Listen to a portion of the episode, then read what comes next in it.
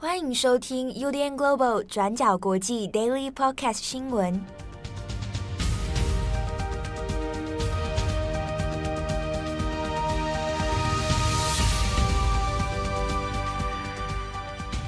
Hello，大家好，欢迎收听 UDN Global 转角国际 Daily Podcast 新闻。我是编辑七号，我是郑红。今天是二零二二年一月二十八号，星期五。那我们首先先来讲一下昨天发生在日本的一个重大新闻，它是发生在二十七日晚间九点，在日本的埼玉县西南方。呃，这个叫做富士见野市。昨天晚上，就礼拜四的晚上九点的时候，发生一起就是呃枪击的枪击案，以及就是人质的挟持事件。那事情就是从二十七日晚上九点一路持续到二十八日上午的八点哦，就走长达十一个小时时间。那截至目前为止呢，就已知就是这名枪手是六十六岁的。凶嫌已经被特警破门而入制服逮捕，但全案之中呢，目前已经知道就是至少一人死亡，然后两人轻重伤。这起事件呢，就是在日本之所以引发很大的关注或者是社会的震撼哦，其中原因是第一个是过去日本其实很少出现这种就是持枪的武装挟持事件。住宅里面挟持人质，其实在日本是比较少见的啦，很罕见。对，然后再来是这一次的行动里面，其实有有持枪。那光光是持枪或开枪这件事情，在日本社会就是算是蛮罕见的。每次只要有持枪开枪事件，那都会上头版头条。同时呢，这起事件还牵扯到就是医护人员，以及就是在这个两年的 COVID-19 疫情期间呢，日本社会推行的这个在宅医疗。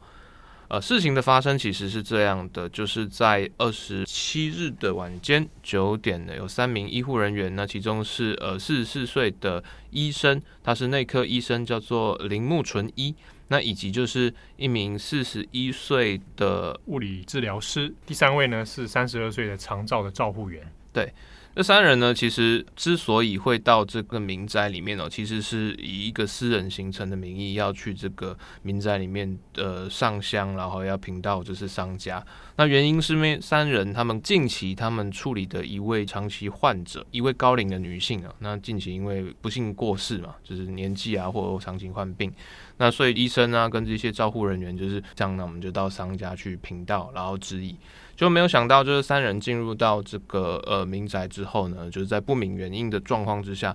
根据邻居的这些听闻或者是说目击的说法，屋子里面就有男性里面大吼大叫。那包括就是当时的屋主，也就是这六十六岁的凶险，他叫做渡边宏。就有邻居有听到他们大吼，就是说啊，这个长照什么烦死了，然后或者一些就是看起来很生气，但其实听不太清楚是在骂叫骂什么的一个冲突言论。接着呢，就是邻居就听到了就是数声的枪响，然后再来就是一个呃男子的哀嚎跟尖叫。就马上就引发了邻居，就是赶快报警处理。那警察也在很短时间之内就是赶到现场，因为事发的民宅它其实是在一个县道的旁边，然后离就是最近的警局其实也才三百公尺而已，而且算呃居住密集度也算蛮高的，附近有小学，那也有其他周边的住宅。那就警方来了之后，就看到就是在这渡边家的家门口，就有一名就是胸部中枪的男性那重伤躺倒在血泊之中。那之后呢，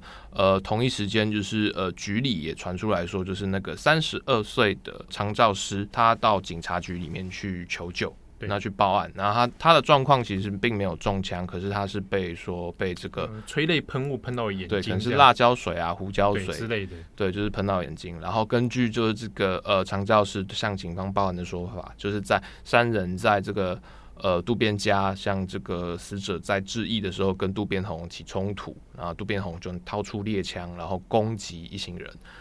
那警方到现场之后呢，清点呢，第一个是三名医护人员去上香的，其中已经知道是呃四十几岁的这个呃物理治疗师中枪，然后重伤。那到目前为止没有生命危险，但是还是处于重伤的状态。那另外的话就是眼睛被喷雾的这个呃长照室。四十四岁的铃木内科医生，他就是被渡边宏给抓住，然后就是在被当成人质，在这个民宅里面跟警方对峙。那一开始就是整个状况，其实让大家觉得有点不可思议哦，因为第一个是渡边宏好。截至目前为止，其实并没有，比如说他可能过去有一些不法前科啊，或者是说高风险分子等，好像到现在为止，警方并没有提出这样的一个记录。在日本的一个情境下，就是假设你有这些呃所谓的可能高风险特征，那在你被捕或犯人的时候，就是警视厅其实就会有意无意直接把它讲出来。但到目前为止其实是不知，那其实就反映出警方可能也不太确定，就是渡边宏到底为什么要做这件事情。因为昨天二十七号深夜，警方赶到的时候，当下其实日本的电视媒体一度是蛮紧张，原因是因为警方其实第一时间会赶到，是因为接获通报，民众的报案就有讲到说有开枪声，对，跟听到有人呼救的声音，对，所以警方赶到现场之后，他第一时间先做的事情是先把附近的住民先疏散，所以有一些诶、欸、这个现场的民众他们去。跟媒体说回报他们的目击情报是说啊，本来一开始听到声音还不觉得有什么事情，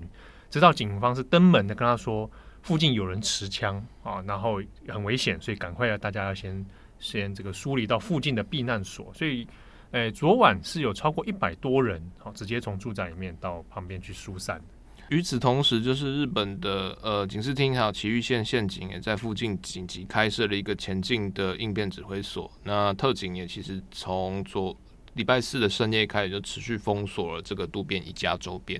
那过程中来的谈判专家其实有一度打通就是渡边家的电话，并跟这个呃挟持人质的凶嫌呃渡边宏其实有通到电话。那在电话里面呢，根据警方的说法，渡边宏其实并没有一个很明确的呃挟持诉求，比如说我绑架你，或者是我找人质，那我可能要求，比如说直升直升机要逃跑，或者是我要钱，或者是我要就是律师来。但渡边宏其实并没有提出一个很清楚说啊我要什么，然后或者说我不要什么。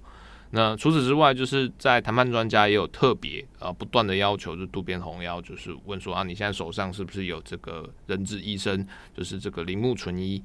那结果渡边宏就是说有，他在我手上。但当谈判专家问这个人质身体的健康状况以及就是安危的时候，渡边宏也只有说就是人质现在 OK 没事，嗯没有问题，很健。很安全，对，而且他在过程里面也强调说他会让你们救出来，可是他始终是没有让人质跟警方有对话的。但这段时间其实可以警方判断的依据就是，第一个就是呃歹徒手上有人质，第二个是这个人质在里面的生死未卜，状况不太确定。可是警方选择的方式其实是采取比较保守的拖延战哦，在一般的谈判的局势里面。我们我们看警匪片，其实也常出现这种状况，嗯，就是他会跟你不断的消耗，然后消磨你的内心。他先至少让你不要激动，让你平稳，但是他会一直持续让你感，比如说你到一个时间疲倦之后，然后开始来破门。那所以大概持续了十多个小时，到了呃第十一个小时，也就是礼拜五的早上八点的时候，特警才强行突入，那也顺利的在极短时间内逮捕了就是这个犯案的渡边宏。可是当特警进入到这个民宅屋内的时候，却发现了呃呃昨一昨天渡边宏说就是人质没有问题，人质很安全的这个被绑架的医生。呃，铃木纯一就发现他其实是胸口中弹，而且基本上在被发现的时候已经失去了呼吸、心跳，是没有生命迹象的。那虽然说紧急送医之后，但还是就是宣布就是不治死亡。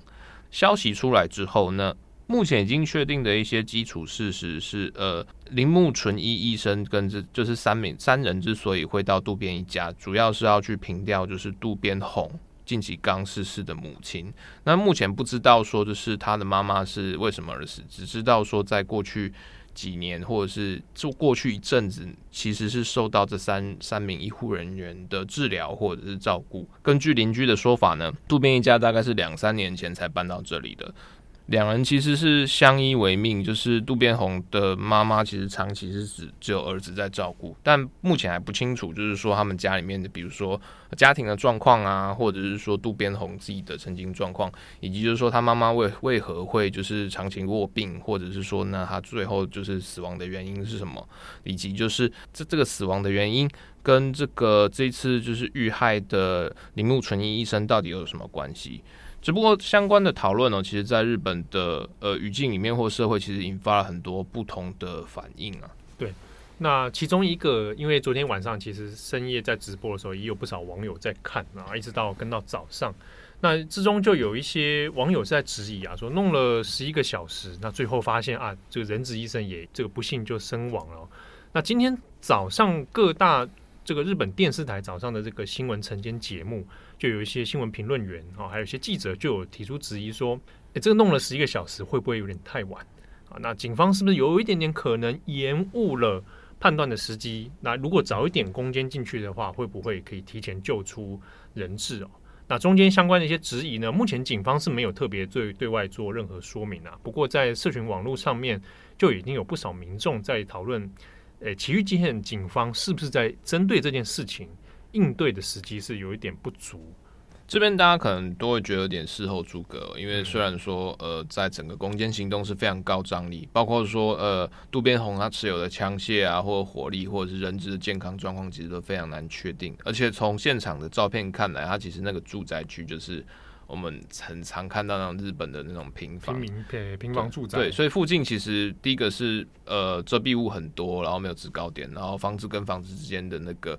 呃。间隙或者是死角其实蛮多的，对，就是空间呢，或者其实有点难掌握。那假设如果整个目的是要为了确保就是铃木纯一医生的安全的话，那警方之所以推迟攻坚，那其实也有可能是有其道理。但现在一个其中一个争议是。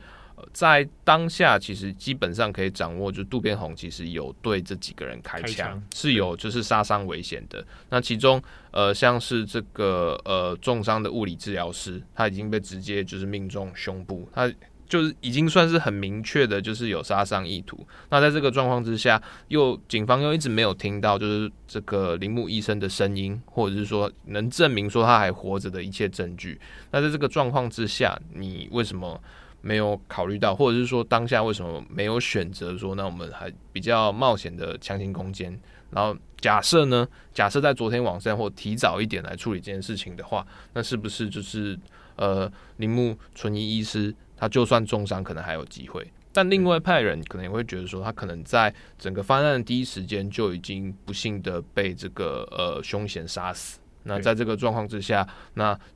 后续的问题就变成说，那是不是要确保就是攻坚警察以及周边住户的生命安全？对，好，那除此之外，另一个讨论也是在于说，因为事件的发生跟在宅医疗有关。好，那 NHK 这边他们的报道也有查到，刚好这一位身亡的铃木纯医生，NHK 自己在去年的时候有专访过他。那原因是因为他在埼玉县当地其实推行在宅医疗的这种服务啊，也已经有十多年的经验。那因为去年度从 Delta 病毒在日本肆虐以来，那很多在在医疗的需求是越来越强的。那有专访了这位铃木纯一，就谈到了当地的这些诶、医疗紧迫的现况，但是也有讲到说，诶、铃木纯一像这样的医生，其实一部分他舒缓了很多大医院的这个压力哦。那之后的一个新闻报道里面也有诶、回溯到说，发现之前的这个东京奥运的帕运啊，圣火传递的时候，这个铃木纯一也有在。很多患者的推荐之下，那他有跟一些患者出来一起啊，来送传递圣火啊，所以在当地其实算是诶、也蛮得到人望的一位医生啊。不过由于这个事件跟之前我们呃去年年底看到这个大阪的西门田身心诊所的这个纵火杀伤事件。其实时间间隔其实并没有很长，而且两者之中受害的都是呃算是蛮有人望，然后过去在医界或者是患者之间评价也很好的这个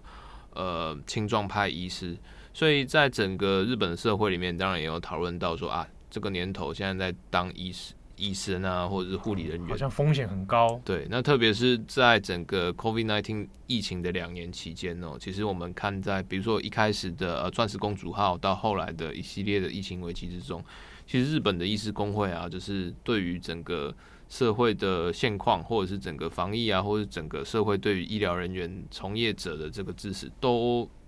都处于蛮不满，或者是说就是疲乏感、蛮失望的状态了。所以在这这这个事情现在目前看起来，或者是说就客观证据看起来，可能呃多少还是跟这个医病纠纷或医病冲突有关。因此，就是在日本的社会也有非常多哎觉得啊怎么会这样？对，好，那相关事件目前日本的警方也还在调查当中哈，包含他的动机，包含后续的厘清，那还有待日本进一步公布相关的细节。好，我们回过头来看，一样还是乌克兰危机的问题。那在这个礼拜一连串的这个国际谈判以及国际调停之后，现在乌克兰边境的状况还是维持稳定。从礼拜四开始，俄国开始恢复在白俄罗斯以及乌克兰东部的军事调动，但截至目前为止，并没有一个非常呃，比如说呃突破性或者是极具侵略性的一个进展。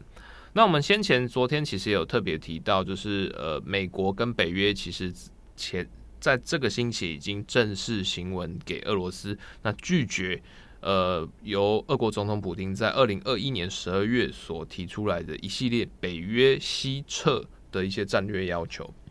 那对此呢，克里姆林宫在礼拜四。也正式做出了回应哦。不过跟外界想象的不太一样，克里姆林宫针对这个北约以及美国的这个拒绝信，他是表达说啊，当然是不满意。但与此同时，他也认为说，就是在当前状况之下，外交的谈判或斡旋呢，还是有其空间。莫斯科并不排除，就是呃，或者是莫斯科并不放弃使用外交手段来解决，就是当前战略危机的立场。只不过截至目前为止哦，就是包括像前一天说要打给俄国外交部长的美国国务卿布林肯，华府这边还没有跟莫克里姆林宫这边达成任何的，比如说下一次的谈判的时间的约定啊，或者是说下一步交涉的进展。相对的哦，就是布林肯他其实在礼拜四的时候反而是致电给呃中国政府，那他要求就是说呢，呃现在中国要办冬奥啦，或者是等等等啊，那。乌克兰危机的呢，你是不是可以就是使用你对于比如说乌克兰或者是俄罗斯的影响力来对为这个问题来做一些外交的调停跟努力？那与此同时，美国也要求联合国安理会紧急召开会议哦，那要求就是乌克兰跟俄罗斯借由安理会的舞台来进一步的做一对一的或是一对多的这个呃外交和谈的协商。只不过呢，针对这个美国找中国这个要求来。助攻啊，这些事情其实在整个外交战略上还是属于一个公示性的表态，因为在这个星期稍早，就是呃中国外交部或者是中国中央政府，其实有针对乌克兰危机的一系列问题提出他自己的多种看法。那一开始他是针对就是回应就是克里姆林宫的要求，他表态说，那我们就是支持俄罗斯要求北约西撤的立场。中国外交部的说法就是说，那北约毕竟是一个。冷战时期的旧时代产物，那他不能用那种冷战时期的那种美苏对峙啊、东西对峙的那种旧思霸权旧思想，然后继续来对就是呃区域战略造成稳定威胁，那就会认为说，那你确实是东扩嘛，那你被东扩，那人家不舒服，那当然是一个很合理的事情，所以你要不要考虑西撤啊？怎样啊？或者说你要采取你要放弃这种一样军事军事对抗的那种军事扩张的野心？就这我补充一下，中国针对所谓的冷战思维这件事情，是他大概近几年会一贯拿来回应西方的一个算是思维套路了。对对对对对，就是只要任何围堵围堵说你是独裁，说你是那就是冷战思维。冷战思维。对，然后但与此同时呢，就是呃，中国这边他其实也有也有在呃后来有在。透过网易在讲了一堆有的没有的，那基本上的逻辑就是说啊，中国跟乌克兰跟俄罗斯都是好朋友，我们有非常多的经济合作跟这些政那种呃呃非非军事合作都很重要，所以呢，在这个状况之下，当然不乐见任何战争。中国是爱好和平的，所以任何战争呢，我们是不乐见。但与此同时，就是其实西方世界啊，或者是大家。特别是美国，其实有在推测，就是说，就是现在中国即将在二月四日举行北京冬奥的开幕式，那是二月四号到二月二十之间，对于中国来讲，其实还相对蛮重要的。那这不是说就是北京冬奥是呃一个天大地大的事情，而是中国在北京冬奥的这个整个筹备啊，还有举办，其实花费非常大的心力，在这个。呃，对中国来讲非常重要的一个外交盛会上面，那除了要展示，比如说溜冰啊，当然不是说中国为了要羽生结弦，然后去护航它，是意思是说，就是他必须要透过这个机会向世界展示说啊，你看中国从疫情，然后从这种国际打压中那站起来，那你看我还是可以把这个这个冬奥盛会办得非常完美，然后我可以用我的方式来做防疫，就是用这东西来证明中国模式是一比较优秀的。那假设这个时候呢，再出现比如说好了，呃，乌克兰战争，那整个国际的热点啊，或讨论对象啊，其实会被拉走。那就外交投资啊，或者是中国，当然是比较不乐见。但虽然比较不乐见，但是不是有没有真的那么在意这件事情？其实在，在呃各国这边东西方有不同的温差。比如说，像美国国务院就认为说，俄罗斯应该不至于会在就是北京冬奥开幕之前，或者是在比赛正在忙的时候，发动对乌克兰的侵略。应该可能的时间是在就是二十号之后，也就是说冬奥结束之后呢，可以往下一步行动开始。那也给大家一些时间，不会给特别给习近平难堪。但相关的立场其实也有可能是，呃，欧美之间的一厢情愿，就是当然他二月四号可以不要开打，但比如说那二月七号嘞，可不可以？对啊，那已经开幕就开完了，那接下来比赛呢，就这些东西，就是倒不一定真的会有那么强力的中国因素来说。那与此同时哦，就是乌克兰危机这件事情，现在还出现了一个全新的被炮轰对象，那就是。在整个世界里面显得非常无作为的德国，那德国这个的消息，其实大概这几天大家也透过各种媒体有听到，就是包括说，呃，德国的国防部在礼拜三一月二十六号的时候宣布要捐赠五千顶钢盔给乌克兰，那就来帮助他们保家卫国。但由于前一个星期德国才拒绝，就是爱沙尼亚转移大概九座呃东德时期的火炮给乌克兰。那这件事情就被认为说，那你之前刚好是阻止其他国家捐赠军火给，就是在从中作梗。那你现在就是捐个钢盔给我，对，那到底算什么？那很多包括像美国啊，或者是其他欧洲国家，那特别是乌克兰的一些网友就认为说，那德国这个你不如不捐，你捐了五千顶钢盔，到底是 是在搞笑，还是在就是自我羞辱？对，那相关的讨论其实让德国的政府或者是整个国际形象非常的难堪哦，因为在整个乌克兰危机里面，就是德国其实呃一直有点拿不定主意，说呢到底是要怎样去斡旋双方和平谈判，那或者是说要不要协助乌克兰来增加自己的国防，甚至提供给他们一些呃防御性的军火，这些在德国政坛里面基本上就属于一个私人瘫痪的状态。那与此同时，就是在也是因为在这个钢盔事件之后啊，就是美国总统拜登他在礼拜四的时候也宣布，就是他已经跟德国这边约好了。那德国的新任总理，的去年底才刚上任的肖兹，他会在二月七号的时候访问白宫，跟拜登来进行一对一的访问面谈。相关的消息其实对双方来讲都蛮重要的。第一个是呃，我们之前有讲过，德国现在针对这个。北溪二号天然气输气管就是从俄罗斯直接绕过呃北海，然后把天然气输到德国的这条重要的战略投资。目前美方其实是准备一直在施压，说那要求德国要撤销这个天然气管的呃开通执照。那他认为说，因为这个。这个气管如果开通之后，那接下来的天然的俄罗斯的天然气运输就可以不用通过乌克兰，然后直接进入到欧洲市场。那包括乌克兰可能收不到这个过路费，然后以及就是它的地缘战略位置，或者是欧洲之所 之所以需要守护乌克兰的这些战略合作的一些理由，就有可能受到一些影响。那北溪二号这件事情，其实当然是美德之间的一个冲突热点。那还有这些，当然包括像是中国问题啊等等。但最重要的，其实还是当前的一个乌克兰危机到底要如何解决。其实，呃，美国也不断在施压德国，包括驻军啊，或者是整个对北约军事力量提升，就是德国这边也要听听看，就是拜登有什么样的指教。那只不过就是二月七号这个时间点，其实也是有一点特殊，就是它刚好也是我们昨天也有提到，就是在这个诺曼底机制的四方会谈，预计在两个星期之后，也就是大概二月九日的时候，会在柏林举举行下一回合的谈判，就是到时候乌克兰啊、俄罗斯、德国跟法国四方的代表会在二月九号前后于柏林进行下一任谈判。那也就是说，就是到时候，呃，拜登跟肖兹之间的互动，那有可能，比如说，可能透过德国传话，或者是等会试出一些利多或强硬的方式，都会影响在二月九号的这个诺曼底会谈。那除此之外呢，就是那我们回过头来讲，就是呢，德国的这个钢盔事件呢，那很多的呃网友啊，或者是国际社会，其实都不断的在讽刺啊，觉得说德国不能为什么？对，是不给真的东西呢？啊、给个钢盔，干脆下次是不是要给枕头？对啊，那为什么其他像美国就给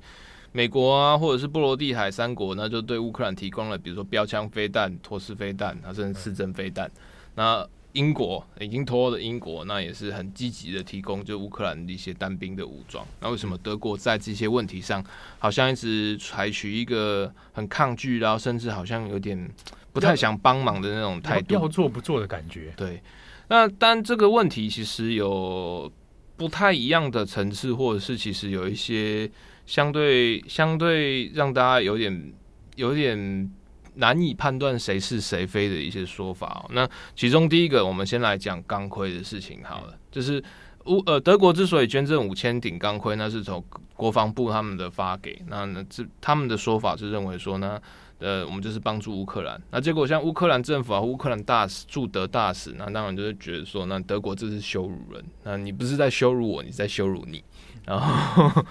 就认为说，那当然就是觉得你们很蠢啊！你我要的是火炮，我要的是枪弹，你我要的是真正的国防啊！你给我钢盔，对，骑机车都不一定戴安全帽，你给我钢盔。但对德国国防部其实有点就是有点哑巴吃黄，吃了闷亏。因为同样的，就是我们刚刚讲，现在呛虾的是乌克兰驻德国大使，对。但是在几天之前或几个星期之前，他其实不断在美德国媒体有投诉或怎样，要求德国要支援。就是乌克兰的民间防御。那比如说他，你可能他的说法，或者是他之中的一个这种策略，是在说，就是在现在这个可能乌俄罗斯即将入侵的状态之下，那我们可能要全民国防。那比如说，就后不只是说前线部队要打仗，那还有就是比如说后备军人。然后或者是后备的医疗队，然后或者是全民动员，然后或者是全民避难。那我们现在乌克兰，我们需要十万顶钢盔跟十万份的防弹背心来做，就是我们后方的一些志愿队的志愿队的一些装备的支援。那所以在这个逻辑之下，德国才会就是拨给乌克兰五千顶钢盔，以及就是接下来要给乌克兰的野战医院的装备组合。就是野战装备 kit，哎，换句话说，那是乌克兰先前其实有主动要求。对，这东西其实是乌克兰要的，那德国只是拨给其中一部分。但因为之前的火炮问题，以及就近期就是整个乌克兰情。呃，可能民间或政坛，以及就整个国际社会针对德国的一些施压或抨击，所以他在反而在收到这五千顶钢盔之后，他来了一个转弯，就认为说，那你这个时候给我钢盔，就是呃杯水车薪，对，对，完全无无济于事。但就整个德国的那种官僚逻辑，或者是他整个就是外交层次逻辑，这东西是第一个是符合德国就是呃国防装备出口的。的最低限度就是它，它非它是非攻击性嘛，非致命性的武器。那德国它其实在武器出口上还有非常多复杂的限制，比如说像是德国外部外交部就有提到，就是他们在整个和平原则里面会不希望或者是没有办法把武器或者是国防的装备出口到战区，因为他会认为说那可能会助长战争。然后再来的话，就是他也没有办法出售就是攻击性武器。所以在整个里面，比如说，它确实是有一些先天性的法律跟他自己的国内政治的限制。那所以呢，嗯，而且你明明就已经自己要说你要钢盔，那我现在给你，你又又不高兴，所以呢，当然就对德国立场而言，就会觉得有点。我我也不能辩驳，因为确实我我 我确实就是要给你钢盔。对，那另外一个方面，我们刚刚也讲了，就是其实德国对乌克兰这个有一点就是抬不起兴致的，其中一个原因也跟他们的政坛的一个现况有关。德国的联合政府是在去年十二月才组成的，那同时像是呃联合政府其中的一个组成要角就是德国绿党，那绿党现在是掌控外交部嘛。那国防部是由这呃，只是社社民党比较大的社民党来拿下来。那呃，绿党跟社民党之间针对就是俄罗斯的这个战略威胁，呃，不只是俄罗斯，还有中国，其实还来不及就是统协出一个内定的呃统一路线。那比如说像社民党内部呢，它其实会有分成传统派，就是对俄温和的。比如传统左派，那以及是比较现实，认为说应该就是要呃透过就是欧洲统合来对俄表达强硬立场。他们其实路线其实不太一样，所以呃消失在目前就短时间之内好像还没有拿出一个拿不定主意。那再来的话，就是像绿党，他们过去其实在整个组成里面会比较倾向就是非战争路线。那所以在非战争、非冲突、非军事化路线的这个呃创党宗旨的状况之下，那要在等于是你上台之后第一个重大国策就是要去军事支援乌克兰。那其实对于绿党而言，其实会其实是有一个呃政策上的一个障碍瓶颈，特别是绿党，他现在其实正要做党魁的选举，但之中其实要做这件事情会有一些复杂。那像德国外交部立场会认为说，在现在这个状况之下，无论是德国或法国，其实都判断就是说乌克兰危机还没有扩大到全面战争这个真正战争边缘，它其实还有一段距离。我们之前也有讲过，对。那在这个状况之下，我们应该要做的是，要尽可能透过外交或者是地下台面下的手段来去做一些呃对话，或者是斡旋啊，对啊，折冲啊。那但在这个状况之下，假设好了，就是德国呃支援乌克兰军事武器，然后我们今天讲好支持呃呃豹二坦克。好，这是我火炮，我我或者是步枪。那在俄罗斯的立场里面，你会不会认为说，那你已经选边了？那我这样还要跟你做一个台面下的一个交涉管道吗？就已经变成大家都摊牌了，那就对你已经选边了，那你德国就会失去了它作为就是战略协调者的一个呃呃战略高地或中间位置。所以就是对于德国来讲，其实会有点为难的。那除此之外，就是根呃根据就是德新社在二十七日跟就是欧洲的民调机构，其实英国来的啦，但是在欧洲也在有做生意的 U GOVERN 他们其实有做一个呃德国的民调，那提问是说，那呃身为德国人，你支不支持德国政府对乌克兰提供就是呃致命性武器，就是军攻击性武器啊？那结果民调的结果是百分之五十九的德国人是反对军援乌克兰，那只有百分之二十的德国人认为说应该要武装支援乌克兰，基本上将近六成的德国民众是反对。对，而且提问是说我要不要给他就是攻击性武器，就是他是说 lethal weapon，比如说呃呃火箭炮啦，呃弹药啊，反飞弹啊，或者是步枪子弹等军火等这些，五十九的民众是认为不要。那我们再细分来讲，来后续的一些，比如说政党光谱啊，大家就会认为，嗯、呃，在华语的语境里面，大家都会觉得说啊，左交不意外，但对你左交国嘛，你都是些自由派在搞事，但就整个在西部来分这些受访者的的政治光谱，其实呃，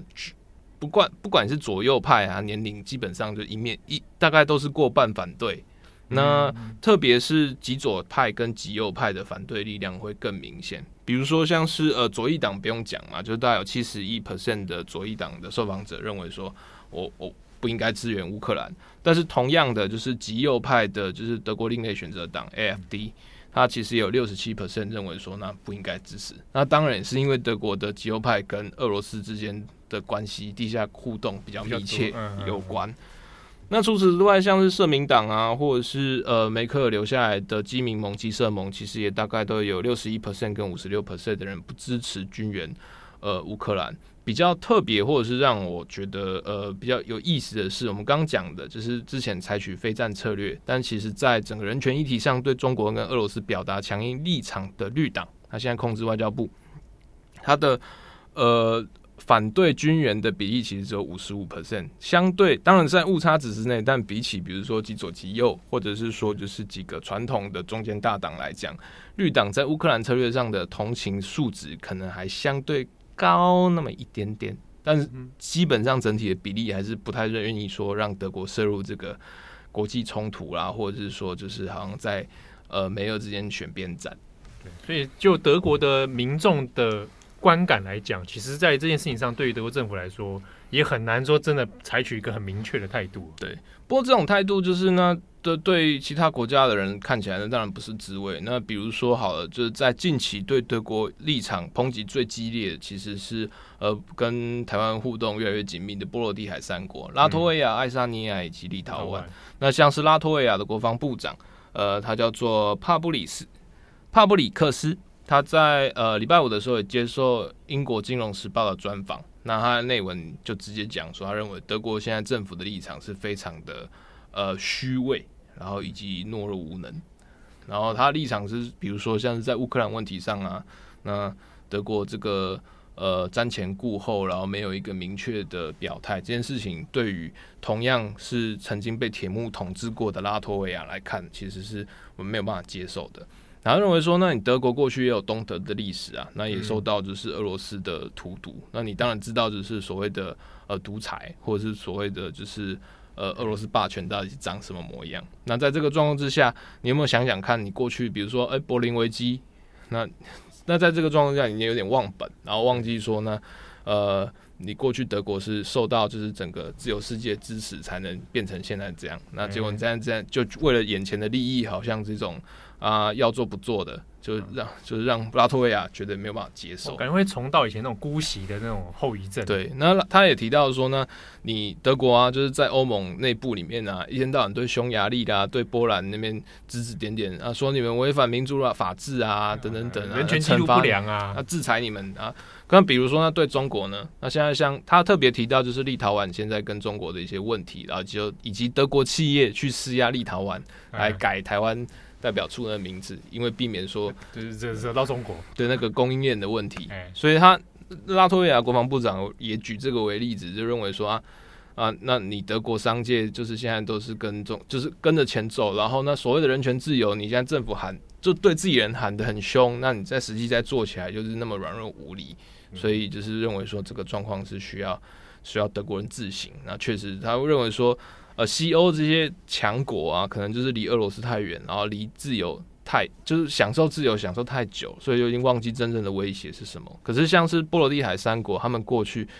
这之所以特别，或者他们对这个问题特别的强硬，是因为他们其实在一九九零年之前，他们是苏联的成员国，他们是苏联俄罗斯统治的直接一部分，就苏联的那些联邦。对，比如说像。波兰好了，匈牙利他们过去还只是华沙公约，你最多你是说卫星国，可是 波罗的海三国是直接被苏联统治，是被并吞的。他们就是对于那一种俄罗斯压境的恐惧是非常之强烈，所以他们也会认为说，现在没有清醒的是西欧这些德国人、法国人，那大家应该要擦亮自己的眼睛。